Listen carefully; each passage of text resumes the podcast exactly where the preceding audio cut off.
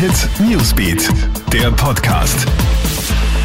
Hey, ich bin Michaela Mayer und das ist ein Update für den Dienstagmorgen. 18 Infizierte und 350 Menschen in Quarantäne. Das ist die aktuelle Bilanz in Sachen Coronavirus in Österreich. Die jüngsten bestätigten Fälle wurden aus der Steiermark gemeldet. Und obwohl das Coronavirus im Allgemeinen für negative Schlagzeilen sorgt, das Klima profitiert offenbar davon. Laut einer aktuellen Studie sind allein in China durch weniger Flugverkehr und vorübergehend geschlossene Fabriken 100 Millionen Tonnen CO2 eingespart worden worden. Zum Vergleich, das ist mehr als die gesamten jährlichen Treibhausgasemissionen Österreichs, sagt Klimaexperte Erwin Mayer von der Plattform Wir entscheiden Klima im Krone-Hit-Interview. Dadurch sehe man, in welch kurzer Zeit man CO2 einsparen könne. Was man allerdings künftig schaffen muss, ist Wirtschaftswachstum von CO2-Emissionen zu entkoppeln, so der Klimaexperte weiter.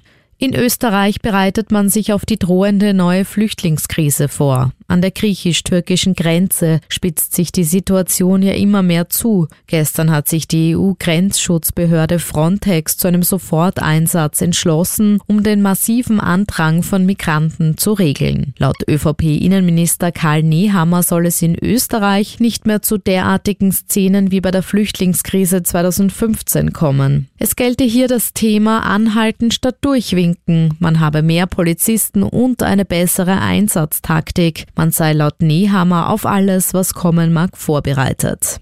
Gefährliche Lage derzeit in Indonesien. Der Vulkan Merapi auf der Insel Java ist wieder aktiv und hat Asche ausgeschleudert. Die Säule ist etwa sechs Kilometer hoch in den Himmel geschossen.